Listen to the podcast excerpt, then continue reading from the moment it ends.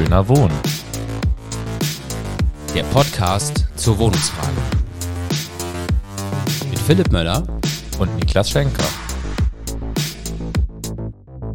Hallo und herzlich willkommen äh, nach einer langen, langen Sommerpause zu Schöner Wohnen, dem Podcast zur Wohnungsfrage. Äh, ich bin Philipp Möller. Mir gegenüber sitzt wie immer und auch jetzt braun gebrannt, könnte man quasi sagen. Bisschen übertrieben, aber äh, sehr freundlich. Der Niklas Schenker. Äh, genau, wir melden uns zurück nach fast zwei Monaten. Äh, Tatsächlich, ja. Genau. Ähm, ja, Niklas, wo warst du im Urlaub? Äh, ich war am Gardasee und in Mailand und äh, in Salzburg. Es war schön. Ah ja. Ja, ja. Salzburg äh, war ich ja mit. ja. Ähm, das war sehr spannend. Wir haben mit der KPÖ über Wohnungspolitik äh, gesprochen. Ja. Werden wir bestimmt auch mal im Podcast ein bisschen ähm, diskutieren. Vielleicht auch mal mit jemandem von der KPÖ auf selber Fall. hier einladen. Ähm, waren auf jeden Fall sehr erkenntnisreiche Tage da im schönen Salzburg.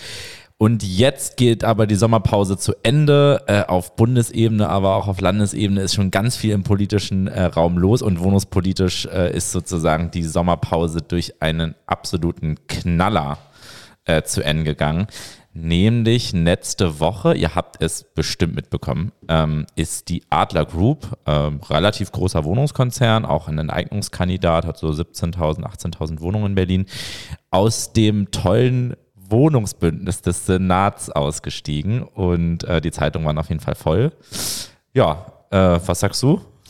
Ja, ich glaube, es war ein Sommer, der für den schwarz-roten Senat in Berlin schlechter kaum hätte sein können. Ich glaube, es gab eine Negativmeldung nach der anderen und äh, dass dieser Adlerkonzern jetzt da ausgestiegen ist, ist wahrscheinlich wirklich, aber darüber wird heute zu reden sein, das äh, letzte Kapitel ähm, dieses Wohnungsbündnisses im Grunde genommen. Und es zeigt einfach nochmal, glaube ich, äh, dass die Strategie des Senats, und es ist eben ja nicht nur die des Senats in Berlin, sondern auch in Hamburg und auf Bundesebene äh, und in anderen Ländern, ähm, dass die gescheitert ist. Runde Tische mit Immobilienkonzernen bringen eben, Überraschung, doch gar nicht so viel.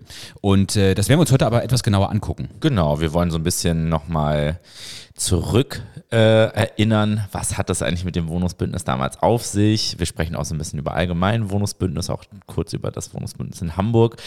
Und dann schauen wir uns natürlich an, es ist ja mehr als ein Jahr rum seit der Bündnisunterzeichnung. Was hat es denn eigentlich gebracht? Mhm. Ja, und ähm, genau, Wohnungsbündnis war ja auch schon häufiger Thema bei uns im Podcast. Heute machen wir mal eine ganze Folge dazu, weil eben, wie Niklas meinte, wir sind schon der Auffassung, das Wohnungsbündnis war keine große Nummer von Anfang an und ähm, ja, ist jetzt, glaube ich, ein Stück weit die Blase auch nochmal geplatzt. Niklas, Auf jeden Fall. Wie ging es denn ähm, damals los? Genau, wir müssen das vielleicht nochmal so ein kleines bisschen rekapitulieren. Also wir erinnern uns, äh, in Berlin wurde ja im September 2021 gewählt. Und am Ende stand eine rot-grün-rote Koalition in Berlin, also SPD, Grüne und Linke, die wohnungspolitisch teilweise weiter eigentlich kaum hätten entfernt sein können voneinander. Also wir haben auf der einen Seite die, den erfolgreichen Volksentscheid Deutsche Wohnungen eigenen gehabt, wo ja gleichzeitig mit dem Wahltag darüber abgestimmt. Und dann aber die Situation, naja, ist jetzt natürlich ein bisschen äh, subjektiv, aber ich würde es mal so beschreiben, die SPD, wo zwar die Parteibasis äh, dafür ist, aber die Führungsebene, Franziska Giffey und Geisel nun wirklich überhaupt kein gutes Haar daran gelassen haben oder kein Zweifel daran, dass sie es auf jeden Fall nicht umsetzen wollen. Bei den Grünen würde ich sagen, äh, durchaus Sympathie und auch äh, vielleicht eine Mehrheit dafür, aber jetzt auch nicht die ganz entschiedenen Vorkämpferinnen, würde ich mal vorsichtig behaupten.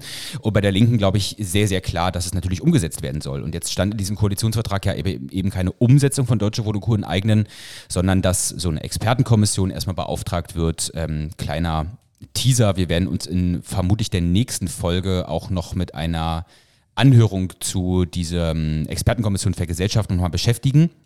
Aber erstmal, glaube ich, ist jetzt ähm, wichtig festzuhalten, dass man sich eben nicht auf eine Umsetzung von Deutsche Wohnungen eigenen verständigt hat, aber auf die Einrichtung von einem sogenannten Wohnungsbündnis, Bündnis für bezahlbaren Neubau und Mieterschutz. Ähm, das Vorbild dafür ist die Hansestadt Hamburg, wo es das schon seit äh, zehn, mehr als zehn Jahren mittlerweile gibt.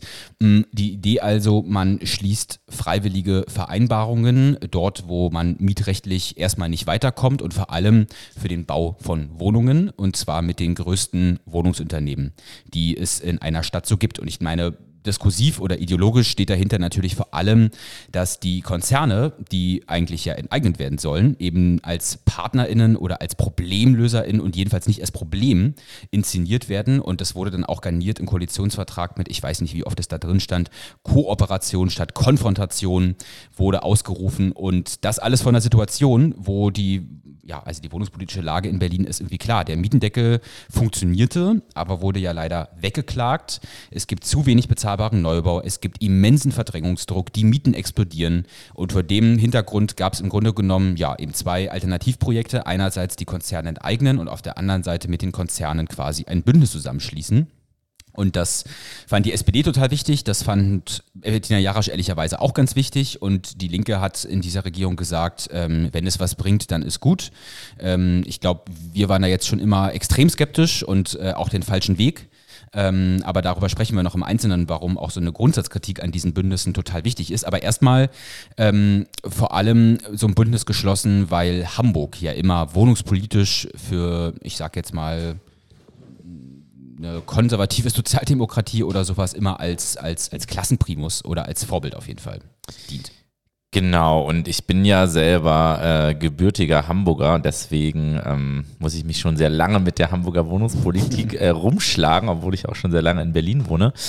Ähm, genau, Wohnungsbündnis in Hamburg, ähm, genau, gibt es schon seit über zehn Jahren, 2011 gegründet, unter damals regierendem Bürgermeister Olaf Scholz. Ähm, war auf jeden Fall sein Herzensprojekt, genau wie in Berlin. Und da ging es quasi ja darum, dass ähm, man gesagt hat, naja, Hamburg braucht halt auch äh, neue Wohnungen. Also man legt den Schwerpunkt, wie das immer bei sozialdemokratischer Wohnungspolitik so ist, auf den Neubau. Hat dann auch tatsächlich mit dem Wohnungsbündnis ähm, ein paar neue Instrumente eingeführt, hat gesagt, man macht den sogenannten Drittelmix. Das heißt, wenn Grundstücke äh, bebaut werden, ähm, dann sollen ein Drittel Sozialwohnungen entstehen, ein Drittel Eigentumswohnungen entstehen, ein Drittel frei finanzierte Wohnungen entstehen ähm, hat die Konzeptvergabe äh, eingeführt, was Grundstücke angeht. Das heißt sozusagen nicht mehr der höchste äh, Bieter hat das Grundstück ähm, bekommen, sondern das beste Konzept sozusagen, wo dann verschiedene Punkte aufgerufen wurden von Anteil von Sozialwohnungen bis hin zu möglichst nachhaltig, ökologisch, innovativ in der Realität kann man sich oft äh, anschauen, dass trotzdem der Preis auch oft eine große Rolle äh, spielte gibt es eine ganz gute Recherche, so können wir auch gerne nochmal in die Show Notes verlinken. Ähm, Genau, aber tatsächlich ähm, hat man am Anfang gesagt, ja, man will irgendwie in dem Bundesbündnis so 6.000, 7.000 Wohnungen pro Jahr bauen, hat das dann auf 10.000 Wohnungen erhöht. Und Hamburg galt eben deswegen als das große Vorbild, weil diese 10.000 Wohnungen pro Jahr, äh, von denen dann immer ein Drittel quasi Sozialwohnungen sein sollten, tatsächlich erreicht wurde. Also das Wohnungsbündnis hat insofern schon funktioniert, als dass man eben beim Neubau vorangekommen ist. Man hat die, die sich gesteck, selbst gesteckten Ziele eben erreichen können. Da waren auch Wohnungsverbände äh, dabei, aber eben auch der Mieterverein zu Hamburg, der war aber jetzt nicht Teil des Bündnisses, sondern der stand dem beratend äh, zur Seite. Aber eben im Unterschied ähm, zu dem Berliner Bündnis ähm, gab es tatsächlich keinen Mieterschutz da drin. Also es gab keine Vereinbarung dazu, ob jetzt ja, Mieterinnen und Mieter besser vor Mietsteigerungen äh, geschützt werden sollen über gesetzliche Vorgaben hinaus, sondern es ging wirklich rein um den Neubau und was ganz wichtig ist, um das Hamburger Modell auch ein Stück weit zu bewerten. Hamburg hat bis 2019 Grundstücke verkauft. Sie haben die zwar in Konzeptvergabe vergeben, aber sie haben die, und das hat ja Berlin seit 2016 auch anders gemacht, sie haben die öffentlichen Grundstücke eben an die Bauherren verkauft. Und mit der Vorgabe, ja, baut ein Drittel Sozialwohnung, aber das ist natürlich ein gewaltiger Unterschied und ein weiterer Unterschied, weil Private ähm, haben da tatsächlich im Gegensatz auch zu Berlin Sozialwohnungen gebaut. In Berlin haben wir ja schon ganz oft darüber gesprochen, den sozialen Wohnungsbau ist eigentlich quasi eine reine Aufgabe der landeseigenen Wohnungsunternehmen. In Hamburg bauen die Privaten tatsächlich mit, aber auch da muss man wissen, a, ist da sehr viel Geld reingeflossen und b, waren die Sozialbindungen in Hamburg ähm, bis 2019 15 Jahre. Das heißt sozusagen, das ja. ist natürlich im Rahmen eines immobilienwirtschaftlichen Zykluses keine lange Zeit. Und deswegen haben die Privaten auch gesagt, naja, bauen wir halt mit, weil es ja nur 15 Jahre gebunden und wir kriegen sehr, sehr viel Geld dafür. Und man, ich glaube, man kann einfach zusammenfassen, es wurde geschafft, diese Wohnungsbauzielzahlen zu erreichen, aber die Mieten sind nun in Hamburg in den letzten zehn Jahren alles andere als gesunken. Genau, gab ja letztens den äh, Mietspiegel, der, glaube ich, vor, äh, letztes Jahr veröffentlicht wurde, 7,2 Prozent Steigerung war. Das war die höchste Steigerung seit 30 Jahren. Äh, das sozusagen nach über zehn Jahren Wohnungsbündnis. Also so viel hat es dann am Ende sozusagen für den Gestand gebracht. Trotzdem, vielleicht kleine Seitenbemerkung, ich würde schon sagen, sicherlich sind auch weniger Leute nach Hamburg gezogen in den letzten Jahren. Es ist aber trotzdem ein Stück weit einfacher, eine Wohnung zu finden. Das würde ich Hamburg trotz allem zumessen, ähm, dass der Wohnungsbau ein Stück weit Entlastung geschaffen hat.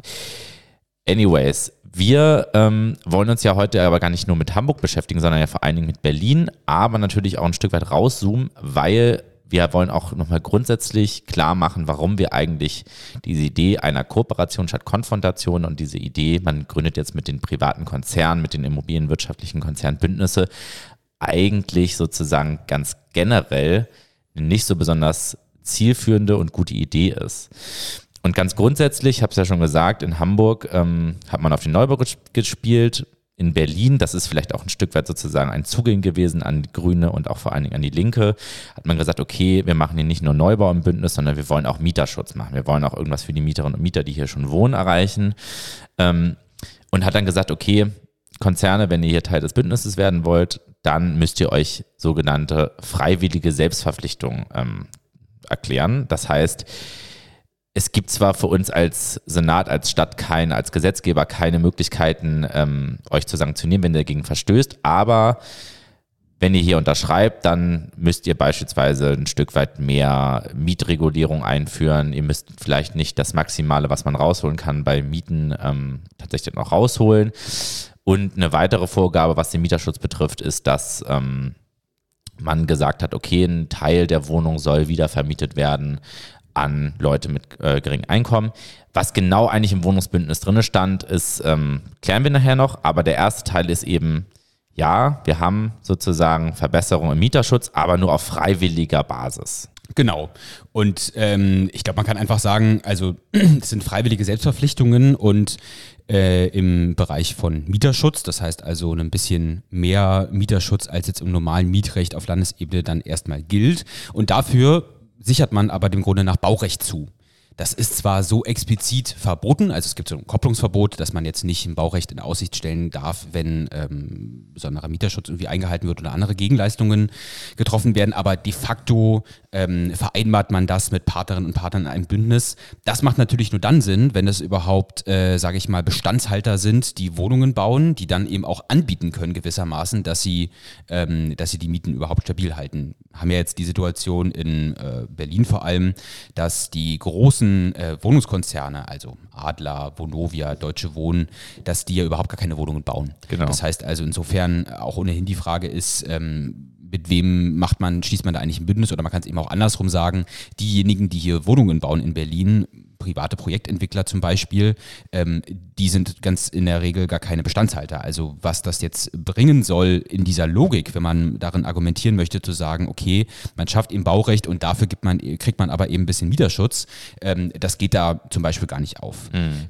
Und dann ist eben natürlich noch ein entscheidender Punkt, dass neben privaten Wohnungsunternehmen auch landeseigene Wohnungsunternehmen, kommunale Unternehmen und Genossenschaften Teil dieser Bündnisse sind. Das ist natürlich hochgradig erklärungsbedürftig, äh, warum überhaupt so, äh, also öffentliche Wohnungsunternehmen Teil von einem Bündnis sein müssen. Also der Senat ähm, muss natürlich kein Bündnis mit den Landeseigenen schließen, sondern ist Gesellschafterin der Unternehmen und kann es nun einem als Gesellschafteranweisung bestimmte soziale Vorgaben machen. Die gibt es ja auch jetzt in Berlin zum Beispiel sehr, sehr starke soziale Vorgaben für die landeseigenen Wohnungsunternehmen. Und ich sag mal, was die Genossenschaften angeht, da habe ich jetzt ehrlicherweise in Hamburg ein bisschen weniger Einblick, aber wird vermutlich sehr ähnlich sein. Die Genossenschaften sind jetzt, was den Mieterschutz angeht, also die Bestandsmieten angeht, wirklich nicht das Problem, sondern die haben in Berlin ja sogar noch niedrigere Mieten als die landeseigenen Unternehmen. Sie bauen fast keine Wohnungen. Das liegt nicht nur an den Genossenschaften, das liegt schon auch ein Stück weit ähm, natürlich an der, an der äh, auch an der Vergabe von Grundstücken ähm, etc. etc. Alles nochmal ein Thema für sich. Ähm, aber insofern ist das eben schon hoch erklärungsbedürftig, dass diese landeseigenen Unternehmen und die Genossenschaften jetzt überhaupt Teil von so einem Bündnis sein sollen. Die wahrscheinlich eben auch, dass das am Ende des Tages mehr Masse ist und der Senat immer erklären konnte, also eine Million Wohnungen in Berlin äh, sind sozusagen Teil dieses Bündnisses. Ja, 600.000 ungefähr davon eben Genossenschaften und Landeseigene, die man da auf jeden Fall nun ähm, rausrechnen muss. Mhm. Wir kommen ja nachher noch auch zum Monitoring, sozusagen, mhm. was hat das Bündnis gebracht. Da wird man dann auch schnell sehen, das äh, wäre sonst auch wirklich eine ziemlich peinliche Nummer geworden, wenn die Landeseigenen nicht dabei gewesen wären. Und ich glaube, neben den drei Punkten, die du jetzt schon genannt haben, also das Problem der freiwilligen Selbstverpflichtung, der mangelnden quasi Sanktionierung bei Verstößen, diesem, dieser Idee, man schafft Baurecht und kriegt Mieterschutz, ähm, und dieser Idee von, warum muss man eigentlich Landeseigenen und Genossenschaften jetzt in so ein Bündnis mit Privaten zwingen, obwohl die ja eigentlich qua quasi Unternehmensform sowieso anders wirtschaften als jetzt eine Vonovia oder eine Covivio, ist der vierte Kritikpunkt tatsächlich eine gewisse Stück weit Entmachtung des Parlaments und auch einer parlamentarischen Kontrolle. Ja. Denn ähm, in dem Wohnungsbündnis äh, in Berlin, aber das ist, glaube ich, in Hamburg und auch in anderen Bündnissen, gibt ja auch Bündnisse in NRW, auf Bundesebene und so weiter, äh, sind auch explizite Regelungen drin, dass man bestimmte Förderprogramme, zum Beispiel den sozialen Wohnungsbau, das Förderprogramm für den sozialen Wohnungsbau oder auch ähm, die Vorgaben, die es in der Milieuschutzsatzung gibt, welche Modernisierungen sind erlaubt, welche sind nicht erlaubt, dass man die im Rahmen des Bündnisses quasi nochmal aufrollt. Da sind, hat man eigene AGs gebildet, wo dann die Wohnungswirtschaft mit dem Senat äh, zusammensaß und sich quasi bei der Wohnungsbauförderung beispielsweise, wissen wir es, ähm, die eigenen Vorgaben geschrieben hat. Also, und das ist natürlich eine Sache, ähm, man muss dazu wissen, die Verhandlungen und die ganzen Sitzungen des Bündnisses sind geheim. Das heißt sozusagen, die Öffentlichkeit hat dazu keinen Zugang. Und am Ende werden der Öffentlichkeit dann die Ergebnisse präsentiert. Bei der Wohnungsbauförderung ähm, kennen wir sie jetzt. Das ist quasi eine Neuauflage des sozialen Wohnungsbaus, die wirklich den, der privaten Wohnungswirtschaft auf den Leib geschrieben wurde.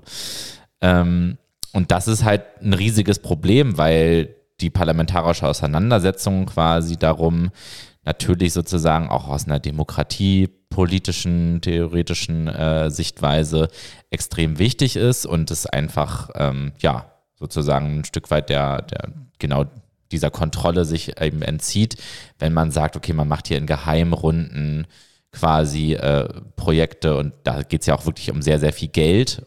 Bei Milieuschutz geht es um den Mieterschutz ähm, und macht das sozusagen, verhandelt das mit der Wohnungswirtschaft, die davon direkt betroffen ist, halt im Geheimen aus und ähm, lässt die Parlamente außen, außen vor.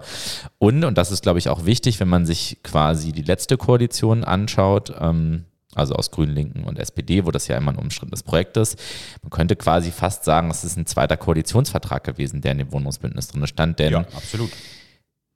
die Linken und auch wahrscheinlich die Grünen hätten ähm, jetzt nicht unbedingt sofort den Milieuschutz aufweichen wollen oder hätten vielleicht auch nicht unbedingt die private, äh, die soziale Wohnraumförderung auf die Privaten zuschneiden wollen. Und die Möglichkeit war aber quasi, dass man das umgeht, also den Stress mit den anderen Koalitionären und dass man das eben im Bündnis ausverhandelt. Und das war tatsächlich ein von der SPD eigentlich strategisch ein relativ kluger Schachzug. Die Koalition ist jetzt im Endeffekt zerbrochen, ähm, bevor eigentlich sozusagen man sich äh, die Karten hätte auf den Tisch legen sollen, was hat das Wohnungsbündnis gebracht. Aber das ist quasi so eine Tendenz, die sich eben auch ähm, in anderen Bündnissen zeigt, dass es eben dass der Senat und die Wohnungskonzerne quasi dann im geheimen Kämmerlein ähm, ihre Dinge aushandeln und dass eigentlich quasi die Öffentlichkeit und das Parlament nicht mehr beteiligt wird.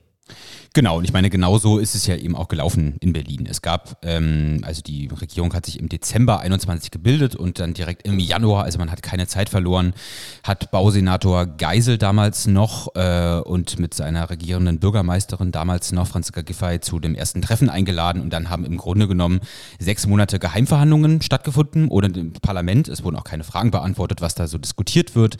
Ähm, es gab eine ganze Reihe an Arbeitsgruppen, sowohl zu äh, baupolitischen Fragestellungen, zu Mieterschutzfragestellungen, zu städtebaulichen Fragestellungen etc. etc. etc. Ähm, und rausgekommen ist am Ende ein recht ausführliches Papier, ich glaube 22 Seiten, wo eben, ja, wie du gerade schon dargestellt hast, eigentlich ein zweiter Koalitionsvertrag. Dem Bündnis beigetreten sind am Ende also einerseits Interessenverbände, zum Beispiel der BBU, der Verband der Berlin-Brandenburgischen Wohnungsunternehmen, der ähm, ja, aus so einer historischen äh, historisch ist es nur zu erklären, dass der einerseits Interessenverband für die landeseigenen Wohnungsunternehmen, für die Genossenschaften ist, aber auch für Vonovia und Deutsche Wohnen, weil die eben heute Wohnungen besitzen, die mal in der Hand der Landeseigenen waren. Und naja, ich äh, sag mal, mein Eindruck ist, dass der BBU sich immer etwas wohler fühlt, ähm, die Interessen von äh, Vonovia und Deutsche Wohnen zu artikulieren, als die der landeseigenen Wohnungsunternehmen. Aber äh, jedenfalls äh, dieser Interessenverband, ähm, der äh Verband BFW als ähm, als Bauverband. Ähm, und dann ist interessant, dass das Wohnungsbündnis eigentlich, so war das im Koalitionsvertrag festgelegt, mit Mieterverbänden, Gewerkschaften und Immobilienkonzernen geschlossen wird. Aber weder Gewerkschaften noch der Mieterverein am Ende Teil dieses Bündnisses geworden ist. Und äh, das ist insofern gab es da eine ganz interessante Szene, dass auch der Verband, der Immobilienlobbyverband ZIA nicht dem Bündnis beigetreten ist und dann sich ähm, Franziska Giffey, für die, die es äh, nicht mehr wissen, ja eigentlich Mitglied der SPD, sich dann hinstellte und sagte, also sie findet das ganz fantastisch, dass sowohl also überspitzt formuliert, aber ähm, ganz in Ordnung, dass sowohl der Mieterverein als auch ZIA nicht beigetreten sind, weil das heißt ja, dass beide Extreme nicht in diesem Bündnis abgebildet sind, was natürlich schon ähm, ja, mindestens erklärungsbedürftig ist, ähm, äh, wie man zu so einer Einschätzung kommen kann. By the way, Zia ist dann später doch noch beigetreten, dem Wohnungsbündnis. Ähm, die Gewerkschaften, äh, äh die daran beteiligt waren und ähm, auch der Mieterverein nicht.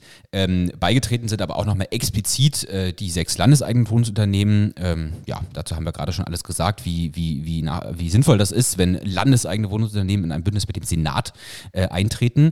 Äh, Genossenschaften und auch die Immobilienkonzerne Vonovia, Deutsche Wohnen, ist ja heute ein Konzern, und äh, Adler.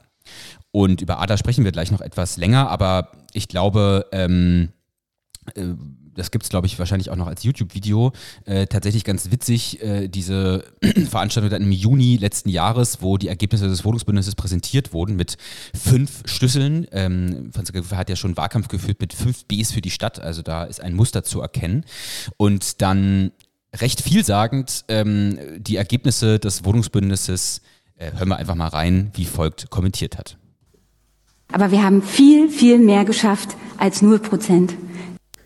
Ja, das äh, kann man wohl sagen. Da kann man ihr eigentlich nur beglück, kann man sie eigentlich nur beglückwünschen. Ähm, ja, da haben viel sie mehr ein halbes, halbes Jahr am runden Tisch gesessen, Geheimverhandlungen geführt. Man muss natürlich auch dazu sagen, für die SPD sozusagen war das ja ein absolutes Prestigeprojekt. Sie haben die ganze Zeit auch als die linken äh, Stadtentwicklungssenatoren Lomscher und dann oder Katrin und dann später Schiel gestellt habe, immer ja gesagt, wir müssen es machen wie Hamburg, wir wollen jetzt dieses Bündnis und so weiter und so fort. Und dann haben sie ein halbes Jahr rumgesessen, äh, mit der Wohnungswirtschaft genau dieses Bündnis ausverhandelt. Und äh, dieser Satz kommt ja deswegen zustande, weil nachdem bekannt geworden ist, worauf man sich eigentlich einigen konnte oder worauf auch eben nicht, also der Senat ist damals, das muss man glaube ich auch nochmal dazu sagen, in die Verhandlungen gegangen und hat gesagt, wir wollen den Mietenstopp für Berlin. Genau. Und dann stellte sich nämlich irgendwann, weil dieses äh, Dichthalten hat dann nicht so ganz gut funktioniert, heraus, der Mietenstopp, den gibt es nicht. Das war, glaube ich, auch der Grund, warum der Mieterverein dann gesagt hat, wir werden nicht Teil des Bündnisses. Und dann musste sie sich am Ende eben hinstellen in einer sehr, sehr peinlichen Pressekonferenz, ich erinnere mich noch sehr genau, äh, und erklären, ja, wir haben ja mehr geschafft als 0%. Ja. ja, das sind natürlich die Ansprüche schon ein Stück weit ähm, runtergeschraubt worden. Wollen wir uns mal damit beschäftigen, ja. was eigentlich in dem Wohnungsbündnis drin steht? Gucken also, ähm, genau, wir haben, glaube ich, eigentlich so drei Schwerpunkte. Ich würde mal den ersten mal, also drei Schwerpunkte. Das eine ist der Mieterschutz, das zweite ist quasi der Neubau und das dritte ist so ein bisschen ähm, Mitsprache bei bestimmten Projekten und ähm, genau, vielleicht auch noch ein paar Gefahren, die da drin stehen. Kommen wir mal zum Mieterschutz. Also, ich habe ja schon gesagt, das wichtigste Anliegen des Senats hat sich damals schon in Luft aufgelöst. Das war nämlich der Mietenstopp, der groß eigentlich angekündigt wurde. Ähm, aber tatsächlich hat man sich dann auf eine ähm, Vereinbarung geeinigt, nach der Menschen mit einem WBS-Anspruch, also mit einem, mit einem Einkommen, was quasi in den Grenzen eines Wohnberechtigungsscheins äh, liegt, dass die Mieterhöhung bis Ende 2023, also bis Ende dieses Jahres, auf 2% äh, begrenzt werden sollen. Das ist die erste Regelung. Die zweite Regelung ähm, ist, dass die Kappungsgrenze, das ist quasi eine Obergrenze für Mieterhöhung innerhalb von drei Jahren, dass die nicht mehr 15 Prozent betragen soll, so wie es gerade auf Bundesebene gesetzlich geregelt ist, sondern 11 Prozent betragen soll, also dass die Kappungsgrenze abgesenkt werden soll. Das war eigentlich auch ein Vorhaben der Ampel, steht sogar auch im Koalitionsvertrag auf Bundesebene, aber wie bei so quasi allen äh, äh, Vorhaben, die in irgendeiner Weise in eine richtige Richtung äh, weisen, was Wohnungspolitik angeht, der Ampel, ist das natürlich bisher auch noch nicht gekommen. Also es gibt auf Bundesebene diese Absenkung der Kappungsgrenze nicht. In Berlin hat man gesagt, freiwillige Selbstverpflichtung, ihr macht das schon mal sozusagen im Vorhinein. Und ähm, als dritte Regelung hat man gesagt, okay, wenn ihr wiedervermietet ähm, eure Wohnung, dann sollt ihr mindestens 30 Prozent der Wohnung an Menschen auch mit WBS-Berechtigung geben. Das galt aber nur für die paar Konzerne, die quasi mehr als 3000 Wohnungen haben. Und da kommen wir sozusagen auch schon zu dem ersten, ähm, zu dem ersten Widerspruch beziehungsweise ja, wo man einfach sehen kann, okay, das ist ähm, eine relativ lasche äh, ja, Vereinbarung, weil es gibt ja für die landeseigenen äh, Wohnungsunternehmen sowieso die Vorgabe, dass sie 63 Prozent ihrer Wohnung an WBS-Berechtigte vermieten sollen. Jetzt hat man in dem Bündnis gesagt, okay, auch wenn dann die Vonovia oder die Deutsche Wohnen dabei sind, die sollen dann aber mindestens sozusagen 30 Prozent der Wohnung an Menschen mit WBS-Berechtigung vermieten. Unklar ist aber tatsächlich bis heute geblieben, werden da dann eigentlich sozusagen auch alle Wohnungen mit reingezählt, die sowieso Sozialwohnungen sind. Das heißt, die sowieso nur an Menschen mit WBS-Berechtigung vermietet werden können. Das bleibt bis heute ein bisschen unklar. Das ist auch im Monitoring nicht näher ausgeführt. Und als vierte ähm, quasi Regelung hat man gesagt, dass alle äh, Menschen, die auch quasi geringe Einkommen haben, also WBS-berechtigt sind, dass die maximal 30 Prozent ihres Nettoeinkommens für die Miete ausgeben sollen. Das kennen wir auch schon von der Deutschen Wohnen. Das war auch tatsächlich keine neue Regelung. Ähm, das hatte die Deutsche Wohnen sowieso schon mal im Mieterversprechen 2019, als sie dann unter Druck kam durch Deutsche Wohnen enteignen, versprochen. Das ist eben die Vorgabe, okay, wenn Mieterinnen sich an den Konzern äh, wenden und sagen, hier, mein Haushaltseinkommen ist so und so und ich zahle Miete so und so viel und äh, das sind mehr als 30 Prozent, dann soll die quasi abgesenkt werden. Niklas schüttelt den Kopf. Nee, ich glaube, nee. ist tatsächlich, es ist tatsächlich so, dass das äh, ja nur für zukünftige Erhöhungen gilt. Ah, okay. Genau. Also, ah, okay. Ist, also ist noch, noch, bisschen, noch eine weitere Einschränkung. Sogar, ja. Genau, also es geht nur bei den ah, Haus ja. mit dem WBS-Einkommen für eine angemessene Wohnungsgröße. Ja. Auch nicht ganz genau ausgeführt, was das eigentlich meint. Und nur für die Bestandsmieten und nur für zukünftige Erhöhungen. Das heißt also, ähm, Genau. genau, also sozusagen. Es gibt sehr begrenzte Ausnahmefälle, wo sowas wahrscheinlich äh, einen Unterschied macht. Ja. Und auch da ist es eben so, dass es ähm, tatsächlich sozusagen bei den Landeseigenen auch viel schärfere Vorgaben gibt, nämlich dass äh, tatsächlich auch Bestandsmieten äh, da reinfallen, nicht nur bei Mieterhöhungen. Und ähm, genau, dass man sozusagen auch auf die Brutto-Kaltmiete, glaube ich, zielt. Also das heißt sozusagen auch die kalten Betriebskosten damit reinziehen bei der Wohnkostenbelastung, diese 30 Prozent während man im Wohnungsbündnis gesagt hat, nur bei Mieterhöhungen und dann natürlich auch nur die Kaltmiete. So viel zum Mieterschutz. Genau, zum Bauen, ich meine, da kann man es, glaube ich, relativ kurz machen. Da geht es einfach um Bauen, Bauen, Bauen. Also um verschiedene Maßnahmen, mit denen man das äh, Baurecht schleifen oder deregulieren kann, ähm, um zu versuchen, das ist ja immer die Geschichte, die erzählt wird, es wird so wenig gebaut, weil es so viele Vorgaben gibt. Und wenn man die nur quasi stärker ja, eben schleifen würde, dann würde das alles viel einfacher funktionieren.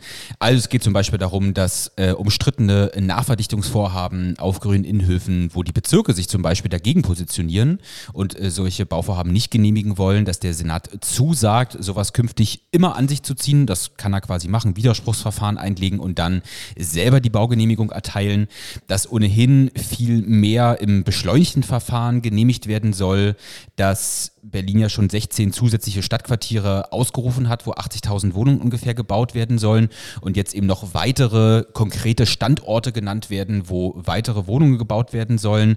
Und da spreche ich jetzt ja erstmal da gar nichts dagegen, wenn das nicht eben auch ähm, äh, Standorte betreffen würde, die mal mehr, mal weniger stark in der Kritik sind ähm, und eigentlich nicht bebaut werden sollten. Und es wird eine Möglichkeit geschaffen, ähm, so ein kleiner Schweif am Horizont sozusagen, dass landeseigene Grundstücke ähm, eben doch, zwar im Erbbaurecht, aber immerhin auch an private Immobilienkonzerne gehen können, wenn, Zitat, sich keine geeigneten Projekte äh, keine geeigneten ähm, gemeinwirtschaftlichen Träger finden. Das ist natürlich auch ja, weitgehend offen. Muss man jetzt sagen, gab es bisher jetzt noch nicht, aber mindestens ist es hier vereinbart worden. Und an der Stelle, wo es vielleicht, ähm, also es gibt in Berlin ja das sogenannte Berliner Modell der kooperativen Baulandentwicklung. Das bedeutet, dass bei ganz großen Bauvorhaben mindestens 30 Prozent ähm, der gesamten Fläche, auf der man Wohnungen errichten kann, als Sozialwohnungen quasi auf dieser Fläche errichtet werden. Und da hat man sich jetzt nun zumindest vereinbart, dass diese 30 Prozent bleiben und zusätzlich 20 Prozent dazukommen sollen, nicht mehr im Sozialwohnungssegment, sondern im sogenannten mietpreisgedämpften Segment, was also nun immer noch eine geringere Miete ist als die Marktmiete, aber ähm, nicht mehr innerhalb von so einem Sozialwohnungssegment, sage ich mal, ganz besonders niedrige Miete ähm, angeboten wird. Und dann eben, und das ist, glaube ich, sicherlich auch nochmal recht entscheidend, ähm, dass sich die Wohnungswirtschaft eben ähm, eine mindestens Mitsprache äh, zugesichert hat bei eben zum Beispiel der Ausgestattung von Milieuschutzgebieten. Davon gibt es in Berlin eine ganze Menge. Das ist ja die Möglichkeit, dass man dort bestimmte Luxusmodernisierungen untersagen kann und damit eben ja, die Rendite-Möglichkeiten einschränken kann für Private. Dass die ähm, sich bei der Genossenschaftsförderung eine Mitsprache zugesichert haben. Ich meine, das ist sicherlich jetzt nicht so kritikwürdig, dass die Genossenschaften bei der Genossenschaftsförderung mitsprechen wollen. Dagegen spricht nun wirklich nichts. Ähm, aber auch bei der Wohnungsbauförderung eben. Und äh, da geht es also um die Förderung für den sozialen Wohnungsbau. Und Philipp hat es ja gerade schon dargestellt, wir kennen jetzt schon die neue äh, Richtlinie, die soll Ende August auch beschlossen werden. Und da kann man wirklich sagen, die ist jetzt den privaten Investoren einfach auf den Leib geschneidert worden. Und das hat sicherlich auch was damit zu tun, dass eben aus diesem Wohnungsbündnis heraus ähm, so eine Arbeitsgruppe gebildet wurde, wo private Investoren tatsächlich einfach daran beteiligt wurden. Jetzt kennen wir ja aber die Situation in Berlin oder auch in anderen großen Städten, ähm, was das Bauen angeht. Das Bauen bricht ein, die Mieten steigen trotzdem oder steigen eben noch weiter. Ähm, und vor dem Hintergrund müssen wir uns jetzt mal angucken, was eigentlich aus diesem Wohnungsbündnis ja, so rausgekommen ist. Was sind die Ergebnisse ein Jahr nach Unterzeichnung? Genau. Und bevor wir da jetzt nochmal konkret reingucken, hören wir jetzt nochmal Kai Wegner, denn der hat sozusagen natürlich auch zum Jahrestag der Bündnisunterzeichnung zur Vorstellung des äh, Monitorings eine große Pressekonferenz gegeben. Und ähm, ja, schauen wir mal, was der eigentlich dazu gesagt hat. Wir haben gesagt, wir wollen auch die Privaten als Partner haben. Und ich habe mich sehr gefreut über die Signale aus dem Bündnis von allen Beteiligten hier mitzuhelfen, gemeinsam mit uns daran zu arbeiten, dass wir die soziale Frage unserer Zeit äh, in den Griff bekommen. Was mich an dem Bündnis tatsächlich auch sehr freut, das will ich Ihnen auch sagen, war die Übereinstimmung, die ich wahrgenommen habe, dass keiner gesagt hat, dass dieses Bündnis ein Selbstzweck ist sondern es dient einzig und allein den Berlinerinnen und Berlinern. Toll. Da fühlt man sich ja richtig umsorgt. Ja, also äh, danke auf jeden Fall nochmal, dass äh, auch die Bündnispartner dem zustimmen, dass es kein Selbstzweck ist. Ähm, dann schauen wir doch mal, inwiefern das Wohnungsbündnis den Berlinerinnen und Berlinern jetzt wirklich geholfen hat. Und man muss einfach sagen, die Pressekonferenz war genau schon wie die damalige Pressekonferenz äh, zur quasi Vorstellung der Bündnisvereinbarung eigentlich an Peinlichkeit kaum zu überbieten. Denn wenn man sich den Monitoring-Bericht anschaut, dann kommt man ganz grundsätzlich zu der Auffassung, naja, also die einzigen, die sich wirklich dran halten, sind halt die landeseigenen Wohnungsunternehmen. Und die landeseigenen Wohnungsunternehmen sind ja nun mal auch im Besitz der Stadt. Die haben auch nochmal viel schärfere Vorgaben äh, durch die Kooperationsvereinbarung. Und bei den Privaten muss man einfach sagen, ja, die haben sich ein paar Regelungen rausgesucht, da haben sich dran gehalten. Sehr viele Regelungen haben sie einfach gar nicht zugesagt. Und wie wir ja auch am Anfang schon erwähnt haben, Adler ist dann vier Wochen nach dieser Pressekonferenz mit großen Tönen aus dem Wohnungsbündnis ausgestiegen. Und ich glaube, an dieser Stelle würde ich auch einmal ganz kurz den Dank aussprechen, nämlich an ähm, tatsächlich äh, Marcel Eupen vom äh, Alternativen Mieterverein in, in Spandau und auch Uli Paul, ein Journalist der Berliner Zeitung, die meiner Meinung nach äh, das Wohnungsbündnis beziehungsweise auch den Adlerausstieg ähm, ja, ein Stück weit äh, äh, mit äh, zu verantworten haben, beziehungsweise eigentlich das Wohnungsbündnis eigenständig zur Fall gebracht haben. Denn die haben quasi anhand äh, von diversen Beispielen in ähm, Spandau festgestellt, dass gerade Adler sozusagen sich in keiner Weise an die Vorgaben des Wohnungsbündnisses handelt. Das äh, erzählen wir aber auch später nochmal. Also schauen wir mal rein, sozusagen. Ein ganz kurzer Blick, ich will euch jetzt gar nicht langweilen, was sozusagen ähm, wurde erreicht im Wohnungsbündnis. Also äh, man hat sich ja die Vorgabe gegeben, okay, wir haben die Landeseigenen, die sollen äh, ein paar tausend Wohnungen bauen.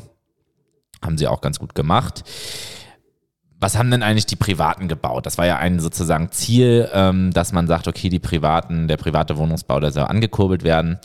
Naja, also ganz generell könnte man sagen, private und kirchliche Unternehmen, die im BBU organisiert sind, haben 191 Wohnungen im letzten Jahr gebaut. Die Deutsche Wohnen und Vonovia haben 470 Wohnungen gebaut, immerhin, immerhin. Mhm. Zia und Adler wollten aber keine Angaben machen. Und dann der BFW 2000 Wohnungen, wobei natürlich auch nicht ganz klar ist, ähm, wie viel die eigentlich gebaut haben. Aber schauen wir uns eigentlich sozusagen mal die Wohnung an, die Berlin wirklich bräuchte, nämlich Sozialwohnungen. Und da kommen sie dann ähm, zu dem Schluss, naja, also von den äh, 2747 äh, Sozialwohnungen letztes Jahr gebaut wurden, wurden 2422, also quasi fast alle durch die landeseigenen Wohnungsunternehmen gebaut. Und dann kommen nochmal 59 Wohnungen durch äh, private und kirchliche Unternehmen dazu. Und alle anderen Bündnispartner müssen leider die Zahl Null ausweisen. Also beim sozialen Wohnungsbau kann man schon mal sagen, Bündnis komplett gescheitert. Komplett gescheitert. Auch ähm, was die äh, Reduktion von Mieterhöhungen angeht, das war ja auch eine äh, Sache, dass man gesagt hat, naja, also wir wollen ja, dass ähm, quasi Leute nicht äh, so viel mehr bezahlen als 30 Prozent äh, Wohnkostenbelastung. Auch wieder die landeseigenen Wohnungsunternehmen 119 Erhöhungsverzichte, gar nicht mal so schlecht. BBU, private Unternehmen im BBU, ein ein Erhöhungsverzicht. Zia und Adler, keine Angaben. Mhm. Vonovia und Deutsche Wohnen ähm, genau sagen dann ja, also nachdem wir dem Bündnis beigetreten sind, haben wir die Mieten nicht mehr erhöht. Dazu muss man aber wissen, ja, natürlich, äh, weil sie halt die Mieten, bevor sie ins Bündnis äh, eingetreten sind, nochmal kräftig angezogen haben. Also auch da wirklich keine wirkliche Glanzleistung. Und ähm, schauen wir doch noch mal auf den Wohnungstausch. Das fand ich auch ganz lustig.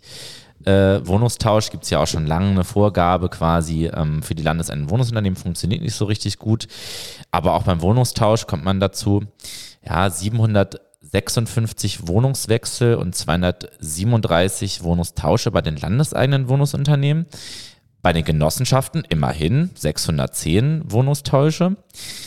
Ja, und bei den privaten da waren es dann 42 Wohnungswechsel und ganze fünf Wohnungstausche. Also auch beim Wohnungstausch mal sagen, das ist mehr als 0 Prozent. Ja, Frau ja, Giffey, also ja. Äh, natürlich. Aber so ganz sozusagen ein Erfolgsmodell war das dann nicht.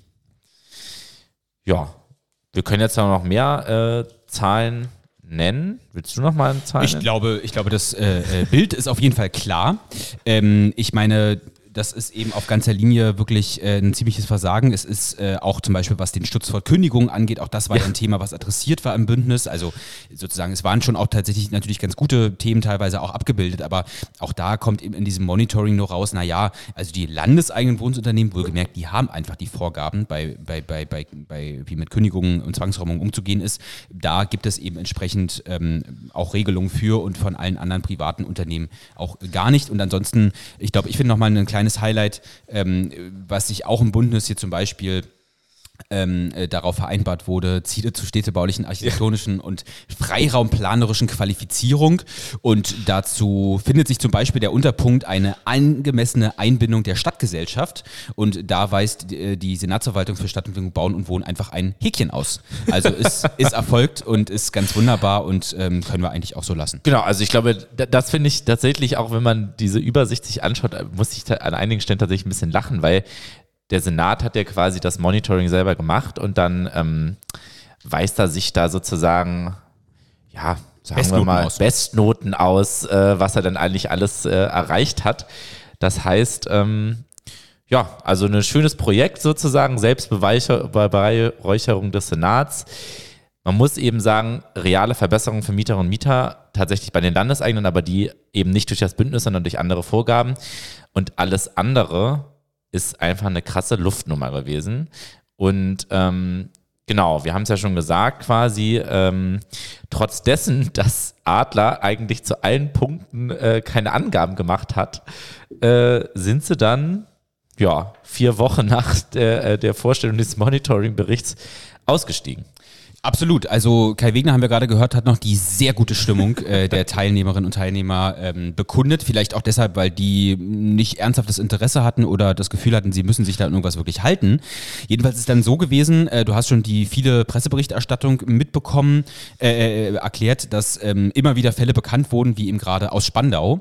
Ähm, die Adler Group, äh, die sich ja eben eigentlich darauf verständigt hatte, höchstens 11 Prozent ähm, die Mieten anzuheben, eben dann doch Mieterhöhung in Höhe von 15 Prozent rausgeschickt haben. Und das ging dann so eine Woche und der Senat beklagte, es wäre jetzt aber doch wirklich ganz nett, wenn sich Adler vielleicht doch eventuell an diese Bündnisvereinbarung halten würde. Und dann hat Adler kurz einen Prozess gemacht und eine Woche später verkündet, sie steigen jetzt einfach aus. Natürlich ähm, ganz witzig. Äh, äh, und dann ist wenig später eben auch bekannt geworden, dass Vonovia, auch wieder mit Fällen aus Spandau, ähm, gab es ja eigentlich die Regel, haben wir gerade dargestellt, äh, aber ist ja doch alles relativ viel. Äh, deswegen sage ich nochmal ganz kurz, dass bei WBS-Berechtigten in den Wohnungen die Miete jedes Jahr nur um 2% steigt. Und auch da hat Vonovia das missachtet, und zwar bei dem Hinweis darauf, wenn die Leute im Transferleistungsbezug sind oder eine andere Unterstützungsleistung durch den Staat bekommen, naja, dann müssen das ja die Mieter und Mieter gar nicht selber tragen. Wenn sie jetzt den Staat da ein bisschen stärker abknüpfen, dann ist das ja kein Problem.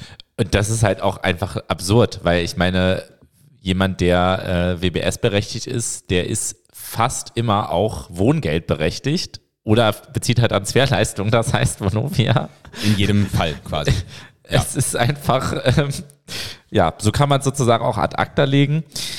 Naja, natürlich, vielleicht auch nochmal der Hinweis, wir finden das jetzt sehr lustig sozusagen, aber wir finden das natürlich nicht auf einer politischen Ebene lustig, dass dieses Wohnungsbündnis im Endeffekt als, als PR-Gag gestartet ist und jetzt einfach wie so eine kleine Seifenblase zerplatzt. Für die Mieterinnen und Mieter ist das natürlich dramatisch. Das ähm, wollen ja. wir gar nicht hier, ähm, darüber wollen wir uns gar nicht lustig machen. Und wenn Mieterinnen und Mieter hier ähm, quasi auch zuhören, die von Mietsteigerungen betroffen sind, beispielsweise bei Adler, aber auch bei der Vonovia, auf jeden Fall Mietrechtsberatung aufsuchen. Adler hatte in der Vergangenheit auch schon häufiger die Mieten angezogen. Da muss man tatsächlich auch mal gucken, ob das überhaupt rechtmäßig ist, ja. weil sie dürfen eigentlich die Mieten nur alle 15 Monate anheben. Da werden aber auch Mieterversammlungen ziemlich wahrscheinlich in einigen Adlerbeständen äh, stattfinden und ähm, die ganze Geschichte ist nicht zu Ende. Nichtsdestotrotz, ähm, vielleicht so ein kleiner Ausblick. Also wir haben uns jetzt wir sind uns ja alle einig. Ich hoffe, ähm, die, die Leute, die zuhören, vielleicht könnt ihr uns verstehen, dass wir jetzt vom Wohnungsbündnis nie wirklich was gehalten haben. Jetzt ist es gescheitert.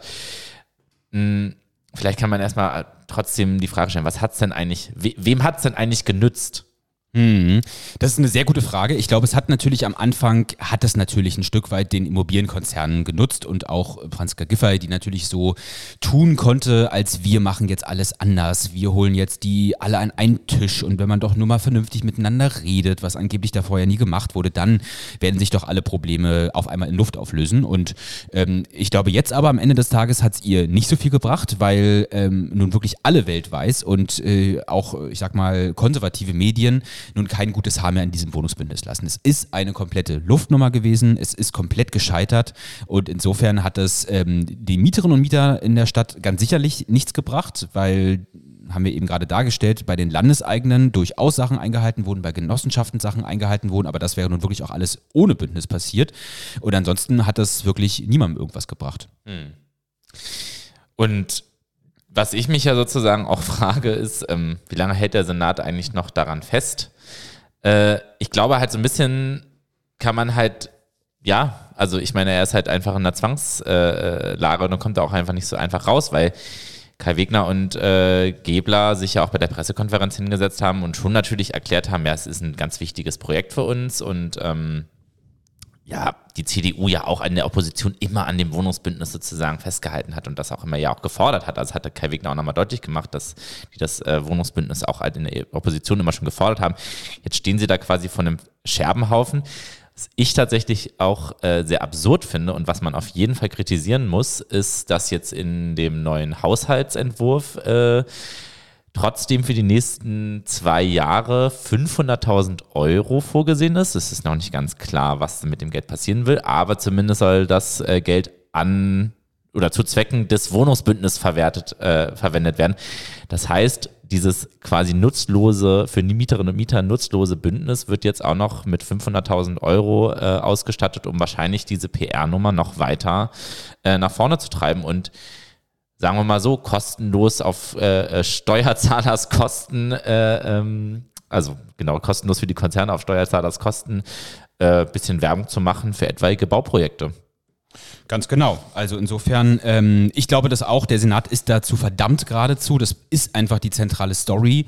Äh, wir wollen nicht in eigenen oder solche Dinge tun, sondern wir wollen eben mit den äh, Konzernen zusammenarbeiten. Aber ich glaube eben, dass das äh, immer komplizierter wird, weil sie wirklich nichts vorzuweisen haben.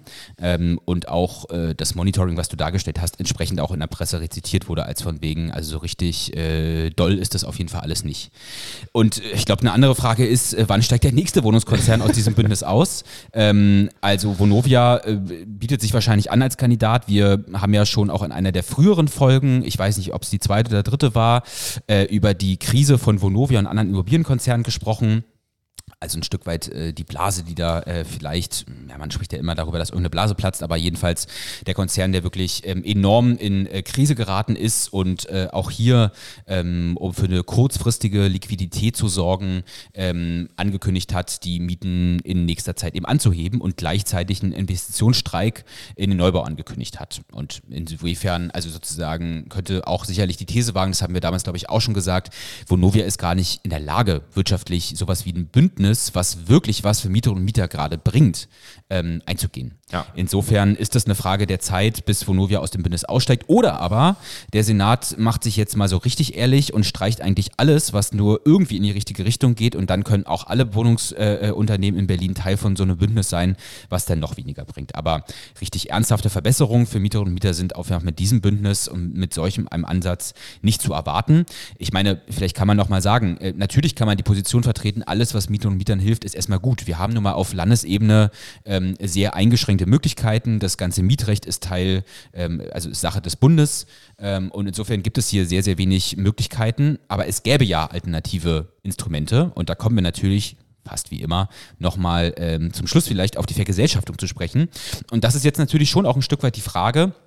Also ich meine, man freuen uns jetzt nicht darüber, dass so ein Wohnungsbündnis nicht funktioniert und die Mieten für Mieterinnen und Mieter in Berlin weiter steigen. Aber die Frage ist ja trotzdem, kann das nochmal neuen Auftrieb und Aufwind für das Vorhaben Deutsche Wohnen und Co. eigenen bedeuten? Ja, ich, ich denke sozusagen, da haben ja auch dann jetzt, sagen wir mal, ein Stück weit ähm, des Linksradikalismus unverdächtige Journalistinnen und Journalisten äh, sich zu der These hinleiten lassen, dass das natürlich, also das quasi desaströse äh, Ergebnis des Wohnungsbündnisses und der Ausstieg von Adler, die Stimmung in der Stadt und die Rufe nach Alternativen, also auch nach eben der Vergesellschaftung, weil das ja sozusagen auch durch den Bericht der Expertenkommission ja jetzt auch nochmal quasi, äh, naja, einer rechtlichen äh, Untermauerung quasi unterliegt, dass Berlin mindestens sozusagen die Landeskompetenz besitzt, um äh, die Vergesellschaftung vorzunehmen, dass das halt dieser Forderung nochmal neuen Auftrieb geben wird und der Senat auf der anderen Seite halt wirklich blank dasteht. Weil Bündnis hin, hin oder her, ein zweiter Schwerpunkt ist natürlich der Neubau. Da ist er ja auch schon sehr vorsichtig geworden, quasi was das äh, Erklären von Zielen angeht, wie viele Wohnungen man jetzt eigentlich pro Jahr bauen will. Aber wir erleben eben diese Zeitenwende in der Immobilienwirtschaft. Wir erleben halt, dass der Neubau einbricht. Wir erleben, dass die großen Wohnungskonzerne die Mieten einfach deutlich steigern müssen, weil eben sozusagen sie das Geld von den, aus den Mieten jetzt wirklich brauchen. Vorher konnten sie einfach Anleihen auflegen. Ähm, das ist jetzt mittlerweile sehr teuer geworden. Und insofern ähm, ja, zeigt sich, glaube ich, auch vielleicht nochmal ein Stück weit mehr die, ja, sagen wir mal, fast schon äh, ja, das, das brutale Gesicht quasi der finanzialisierten Wohnungswirtschaft. Und ich glaube, das wird in den nächsten Jahren ähm, ja nochmal an Schärfe zunehmen. Und der Staat ist da halt als einziger Akteur sozusagen aktuell, denke ich mal, in der Lage, daran was zu ändern. Und man wird sozusagen den Unterschied zwischen den Wohnungen in der öffentlichen Hand und was mit denen passiert, was Mietsteigerungen angeht und so weiter und so fort und den Beständen, die gerade bei den großen privaten Wohnungskonzernen liegen, den wird man, glaube ich, in den nächsten Jahren auch nochmal deutlicher spüren und das wird natürlich sozusagen auch den Druck, die Wohn öffentlichen Wohnungsbestände auszuweiten, nochmal massiv erhöhen. Absolut. Ich meine, wenn das Wohnungsbündnis eine gute Sache hat, dass sie ja nochmal tatsächlich ähm, äh, äh private und kommunale Unternehmen ganz gut miteinander ja. vergleichen lässt.